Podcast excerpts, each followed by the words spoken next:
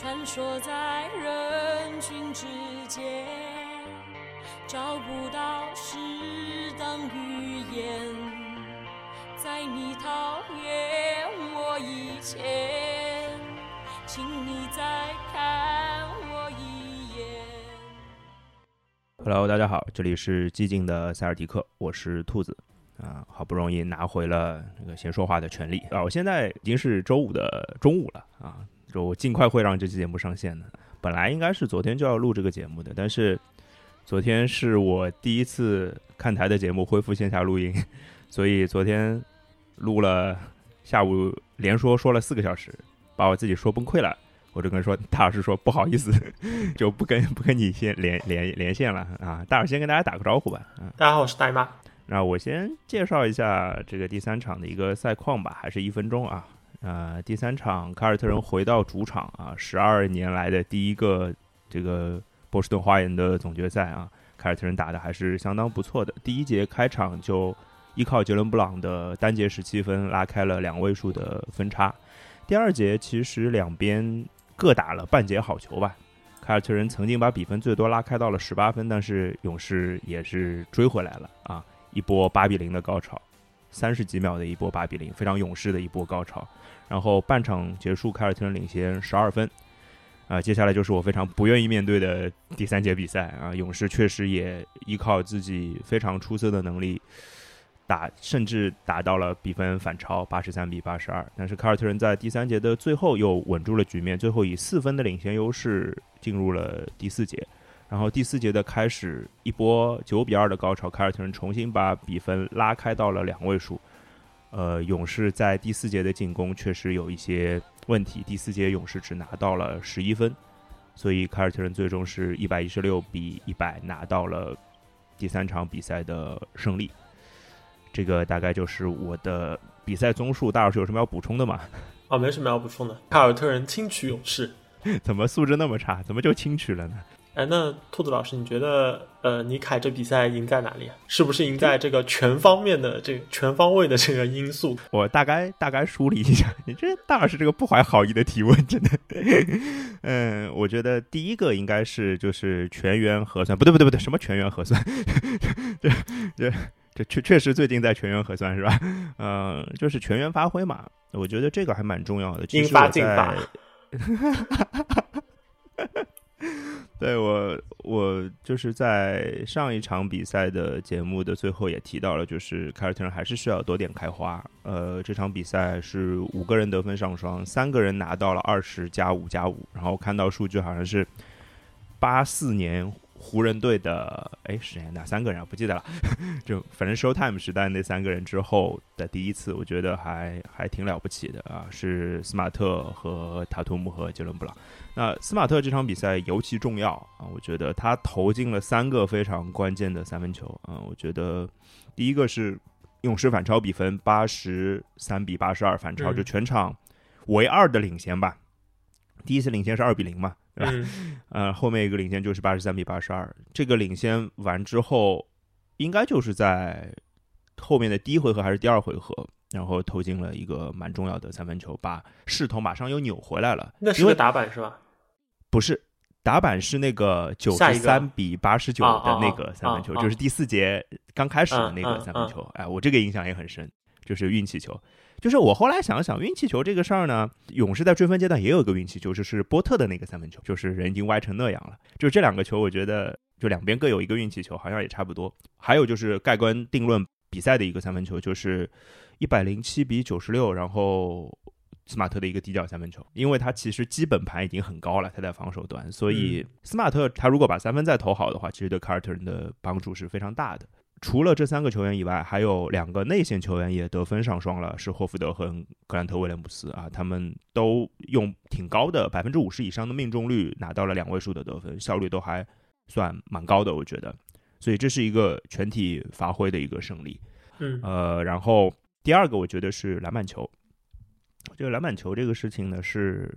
是积极性和精神力的一个体现吧。二次进攻的得分是二十二比十一，是一个两倍的情况。然后更夸张的，我觉得是篮板数据，就是在勇士这一边出现的，总共出现了四十个篮板球，就是凯尔特人投篮不中出现了四十个篮板球，这四十个篮板球里面有十五个被凯尔特人抢成了进攻篮板，只有二十五个是勇士的防守篮板。这件事情其实我觉得挺夸张的。而反过来从对凯尔特人这边的话，呃，三十八个篮板球，勇士只抢到了六个进攻篮板。勇士的进攻篮板其实一直是很好的，所以这个进攻篮板率对勇士来说其实相对是低的。所以这件事情。这待待会儿，大老师也可以在我们再讨论这件事情啊，篮板这个事情到底是怎么什么个情况？可能跟策略也有关系。我觉得第三个，我还是把焦点放在了内线上，就内线的攻防吧。就是因为上一场凯尔特人的除了三分球以外的投篮命中率极低，特别是我看了篮篮篮下的数据，就是总共在油漆区内上一场、第二场凯尔特人是三十投十二中。游戏区命中率百分之四十，跟三分命中率差不多，这是一个非常非常夸张的数字。无论从命中数、出手数和命中率来讲，都是非常非常低的。那这一场就明显，我觉得就正常了很多。从出手数来说，从命中数来说，就好了很多啊。四十三投二十六中，那在内线得分，卡尔特拿到了五十二分，而且。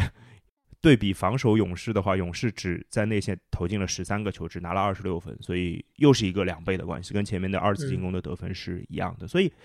可能内线的胜利或者说内线得分的增长，对凯尔特人的这场比赛的胜利是决定性的。因为其实这场比赛水花兄弟的投篮手感是非常非常出色的。所以内线的话，我被凯尔特人打成这样的话，我就要问大老师，你觉得 勇士的这个内线防守或者整个的防守端到底出现了什么问题呢？我我我是没有仔细分析过，我只觉得凯尔特人从数据上不应该打到那么好的。这场比赛就是勇士防守端的这个问题的话，呃，大家去就是可能关注的一些就是呃篮球圈的这个媒体号啊，会就各种各样的角度去说这个。我个人的看法啊，就是。识别这样的比赛，就是赛后用来识别这些就是媒体号，是一个挺好的办法。就如果一个媒体号只看到了，就是说呃凯尔特人在打库里，那基本那就是垃圾，就可以不看了。如果他说的是就是勇士在防守多个环节都有问题，那那基本就还可以继续看下去。每一个球员有他们各自的原因，但是总的来说，在防守端的表现，嗯，都蛮差的，不是一个。嗯，在总总决赛里面应该出现的一个防守的一个态势，也也是这支球队作为一支就是不管是过去季后赛也好，还是他们的常规赛来来好，就是他们的防守不应该糟糕到这样的一个程度。那具体来说的话，这场比赛我个人认为，除了像那个嗯出场时间比较少，而且。防守就是端犯的错误，相对可以理解的，呃，是小佩顿，因为毕竟他虽然防守好，但是他相对于那个杰伦布朗来说有身材的劣势，而且他习惯的防守方式，呃，就是需要一些绕前，需要一些骚扰，在遇到对手打得非常聪明的一些回合，确实有点麻烦。呃，然后另一个人是这个，呃，凯文鲁尼。凯文鲁尼这场比赛得到的这个出场时间相对比较有限。呃，Stephen Curry 在这场比赛是早早受到这个犯规的这个影响。这个中间的犯规，他至少那个对斯马特的那个第四犯是有点这个自找麻烦的，或者至少是找了斯马特的道了呗。对，或者说是偷鸡不成蚀把米吧。嗯，有一定的这个自己的锅，而且他在守斯马特的时候也放出了几个。当然，这和队友的一些站位有关系，但是也放出了几个这个空切的这个回合。然后这场比赛，勇士其实呃，包括第三节有一个呃，霍福德开底线球、开边线球，然后直接一个长传，那种的话，其实都是一个呃，球队球员在场上的一个专注力下降的一个表现。然后呃，另外一个就是像维金斯、像呃克莱，前者。有很好的这个防守端的能力和表现，在过去比赛里面，后者至少就他在防守端的能力已经不如以往，但他是一个嗯有足够多的经验、打过足够多的硬仗的老兵。这两个在这场比赛里边，他们防守端犯的错误其实是非常多的。呃，维金斯在不止一次的这个防守回合里边，就是放出了对手在。呃顺步侧的一个突破空间，而且而且是留出了一个接近于可以去就是嗯比较比较就是直线的这样一个攻框的一个路径。这个对于像 Tatum 像这个杰伦布朗这样的有一定身材优势的呃侧翼球星来说，是嗯这是一个比较明显的错误，特别是对他太容易了，让他们太容易杀到很篮下、很对很容易得分的位置了。特特别是 Tatum，Tatum 这场比赛有很多个球都是以一种就是呃可能启动之后就是一个直线加速攻框的一个过程。那这样的这样的回合留给就是其他的队友去协防的一个角度和这个时机都太不利了。那从从维金斯本身的一个水准来看，嗯，这样的回合不应该放出那么多。包括有一些就是呃，在防守的时候，其实都没有非常逼真的假动作，他就是防守的这个重心错了。对，是的，呃，然后克莱的话，其实有好几个呃哈索的球和夹击的球出现机会的，其实都和他有关，但是呃都没有拿到，都没有拿下来。都没有抢下来把球。对，都都没有拿下来。同时，嗯，包括克莱，包括普尔，在看对位的这个就是篮板的这个保护上，也没有给予球队足够多的帮助。而这个就是在勇士队凯尔特人这组系列赛里边，呃，基本上是一个必需品吧。对克莱也好，对维金斯也好，对库里也好，对他们的要求和对呃普尔的要求肯定是不同的。因为普尔的状况就是，说实话，他在这个系列赛有这样那样那么那样的问题是，呃，勇士作为一支球队需要承去承受的。或者说可以预计到的。啊，对，你们不能指望他就是一夜长大嘛。呃，当然这场比赛最呃最显著的表现糟糕的人可能是 Draymond Green，是啊，我也想问 Draymond Green，Draymond Green 到底嗯怎么了？因为作为一个就是呃一直要说自己应该在这个不管哪个赛季，他都会认为自己应该在 DPOY 的那个行列里边，在那个候选人的行列里边，那就是以这样的一个定位和球队对他的希望，至少是在当前对他的希望，嗯，交出这样的就是一场在防守端几乎嗯没有太多做得好的方面的比赛是不太能接受的。他这场比赛实际上就是作为勇士的防守的核心，那你会看到凯尔特人在这场比赛里面，他们的攻框数据是好看的，他们的进攻篮板数据仍然是好看的。那这两者，我觉得对于一支在身材上处于劣势的这个总决赛的球队来说，在一个方面吃一定的亏是可以接受的。但是在两个方面同时吃亏，这就基本上就意味着说，嗯，内线其实是处于一个完全失势的一个状态。就被打爆了吗？内线对，那这样的回合当然有比赛里面，可能我印象可能会有那么三四个回合至少，可能 Draymond Green 有因为战术布置上就是无能为力的地方，就是勇士在一些手联防的回合，就是是出现了，我记得印象比较深的一个回合应该是那个佩顿和这个呃波特。然后在这个守联防的时候是明显出错了，然后两个人同时扑向那个 Derek White，然后让就是那个内线啊对对，然后那个回合其实呃 Draymond Green 所处的位置很难就是真正帮到这个防守，嗯、呃，当然这场比赛就是可能在就是勇士这边的比赛计划上也出现了一些问题被凯尔特人抓到，比较明显的是那个 Draymond Green 在一些呃防守回合里面看起来。嗯，是没有办法的，需要去跟住站在底角的这个霍福德，或者是站在底角的格威，以至于他没有办法就是覆盖不到内线的协防，可能有一些战术上的原因。但是总的来说，你还是会看到，就是呃，作为一个就是球队里的防守组成员，他在进攻端本身需要就是其他的队友帮你去 cover 掉很多你的缺陷，那。那你在防守端的产出，如果是一个就是说既没有就是很好的顶顶防去这个抢篮板，也没有做好太多的协防，也没有太多闪亮的这个单防的回合，那整个就是可能勇士要去赢下凯尔特人所需要的在防守端对凯尔特人进攻端施加的压力这个环节上，就处于一个非常非常失势的一个状态。嗯，我同意，我同意，就是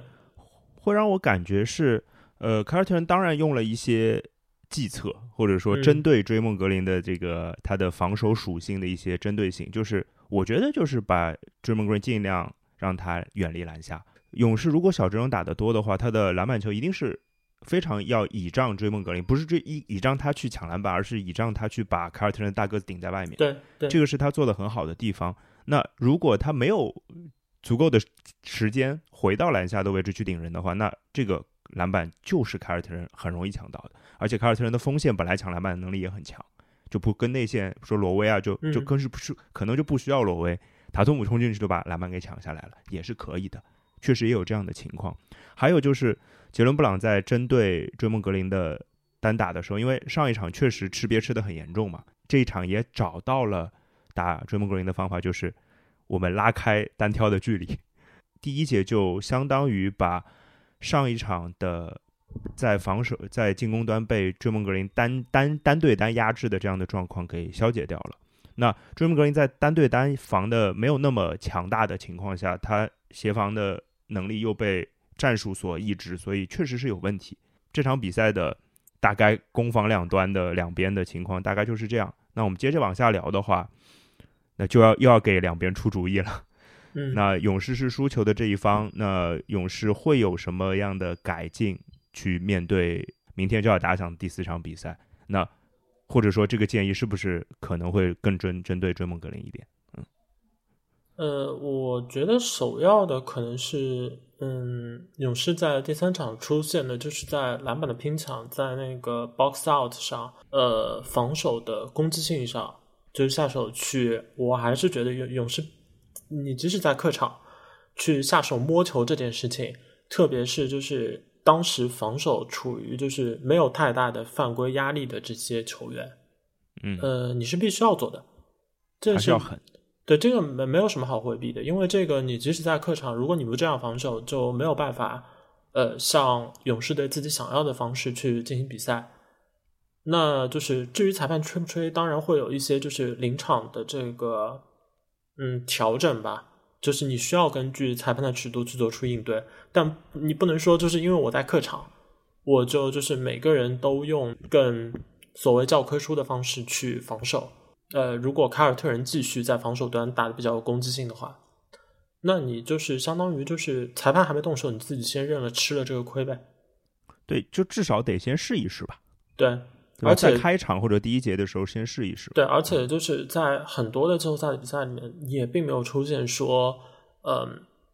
整个的比赛过程，某一方的就是全部的主将都背上犯规麻烦。你总有一些就是轮换的点是没有那么多犯规麻烦的，你总要找到机会打出一定的这个攻击性。另外一个就是从，我觉得从整个比赛的，就是球员的这些就是比赛的姿态上来说。嗯，可能勇士队必须学学习，就是凯尔特人的榜样嘛。就是我觉得一场比赛里面，就是你的 hustle 永远是输的，那就是情况其实非常糟糕的。勇士在第三场比赛里面，就是为数不多的 hustle 镜头，其实领头的是 Stephen Curry。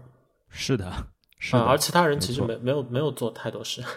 而凯尔特人其实从比赛的开局阶段就早早的展现出，只要有机会，每个人都会去拼。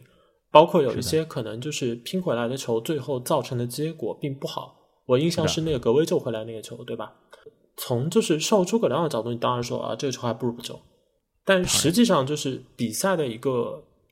态势是没有办法这样切割开来看的。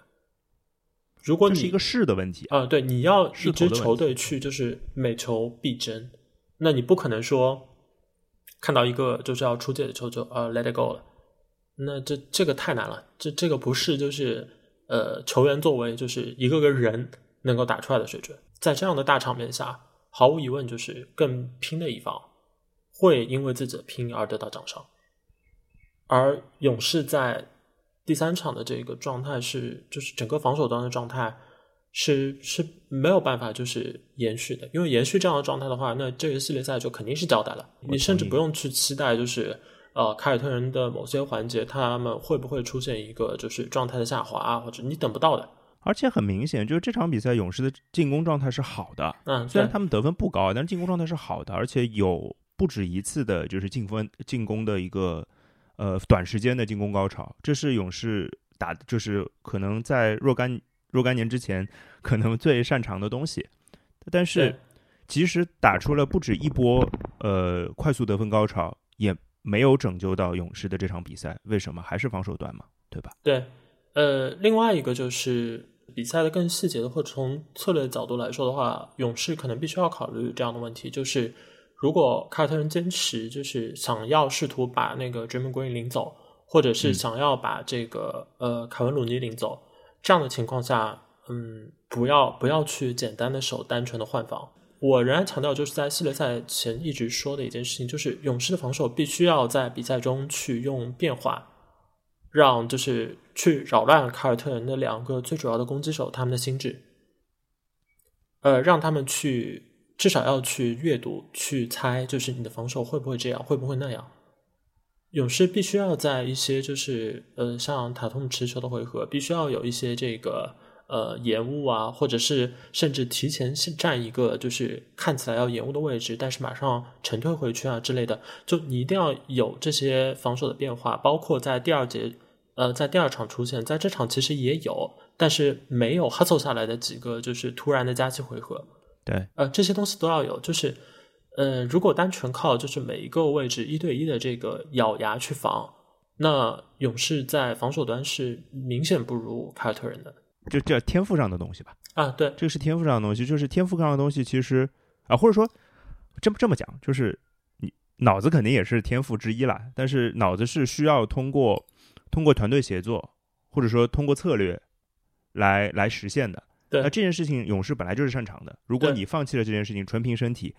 那卡尔特人身体上还是有 优势的。我觉对，得另另外一个就是勇士场比赛可能是整整个季后赛打到现在为止对 Stephen Curry 的保护上做的最差的一场。对，就是那样的直接打进来的回合，呃，有相当的回合打的，其实 Tatum 和霍福德打的都没有那么快，其实都是就是运球还做了几下的，对对是的，嗯、对，然后那样的回合如果打到篮底了，都完全没有人能收进来的话，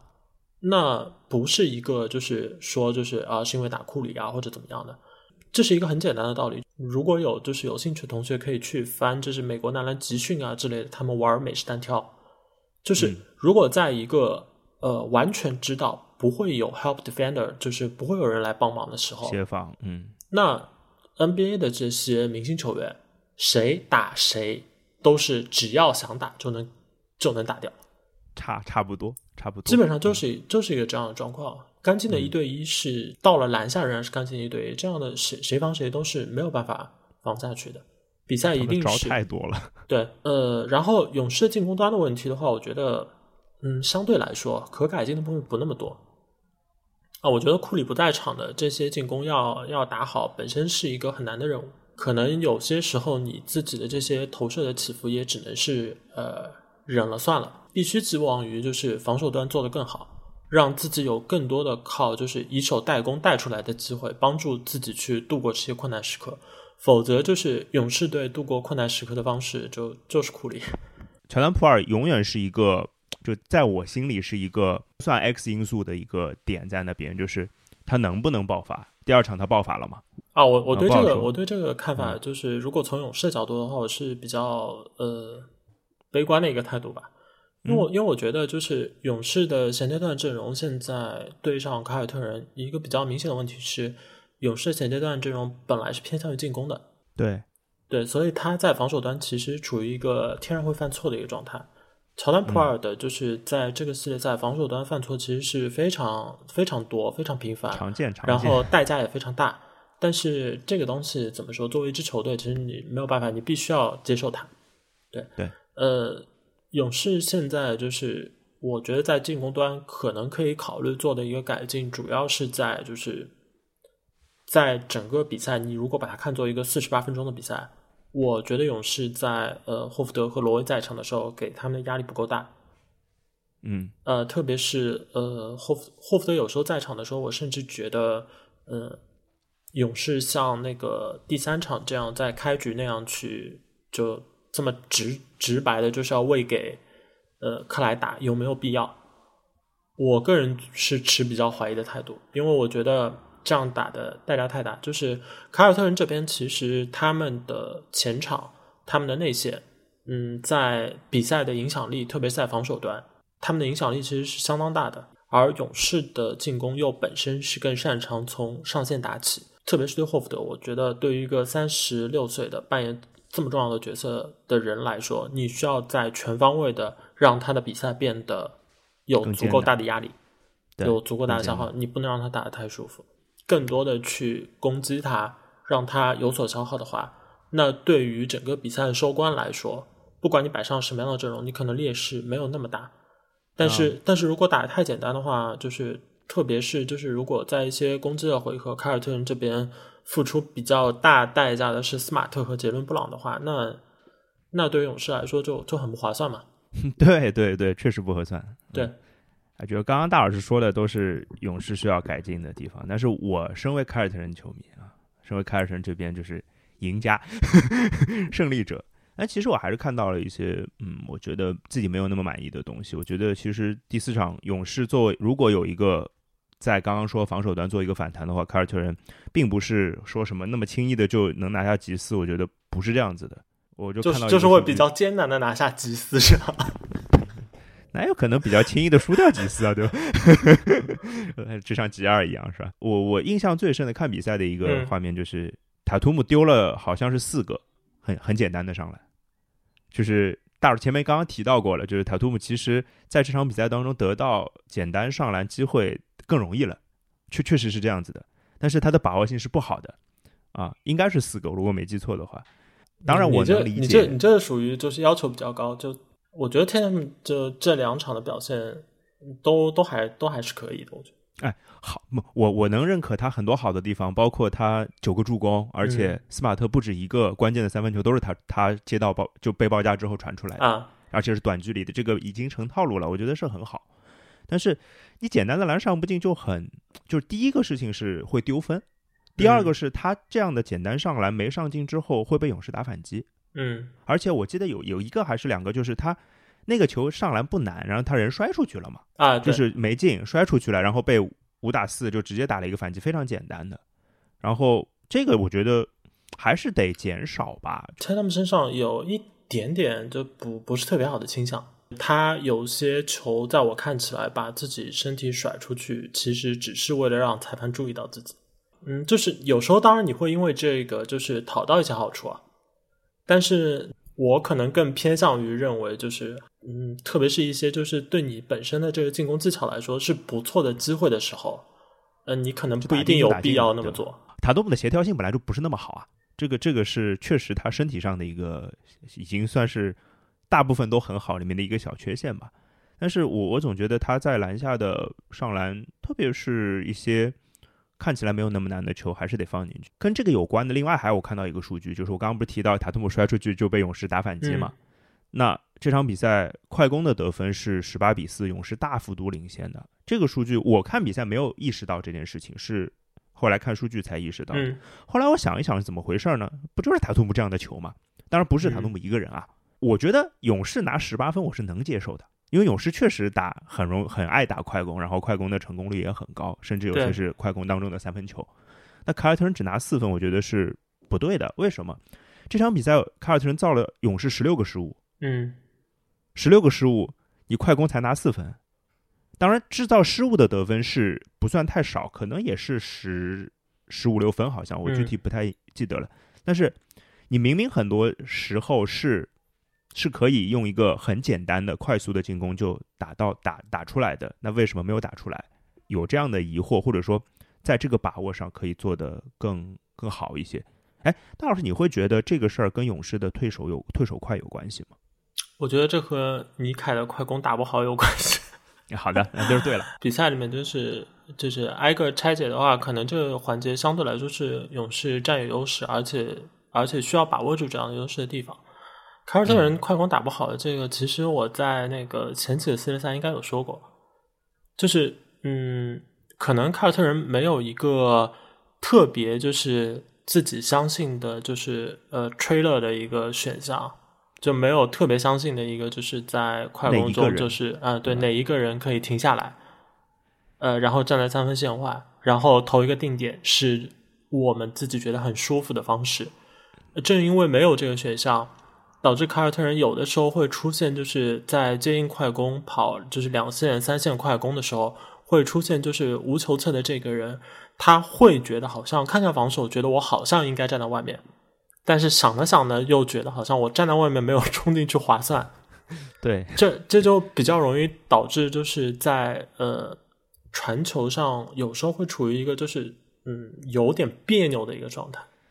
对，就是也感觉就是没有找到一个快攻的特别好的一个解法，因为没有库里这样的球员，或者说没有像什么，比如说字母哥这样的球员，就没有一个人可以一个人就能解决问题的人，确实是没有了。我觉得呃，可那能这点做的最好的应该是杰伦布朗，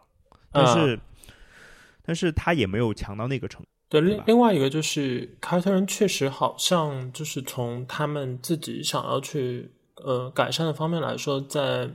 至少在快攻的这个嗯怎么打和这个传球上，可能从球队的哲学上来说，并不把它看作一个太重要的方面那我猜是啊、因为因为因为这个本身可以从另一个迹象上来表现嘛，就是因为很多球队其实为了快攻，嗯，一个比较简单的方式就是有人偷跑。嗯，对，对但偷跑其实和就是自己防守端的这个阵线的稳固其实是有一些矛盾的。对，而且凯尔特人就是一支肯定是防守为上的球队，嗯对他肯定不太会干这样的事情。然后最后一个事情啊，我就说一下，就是就是我我只想就联盟取消第三节，好吧？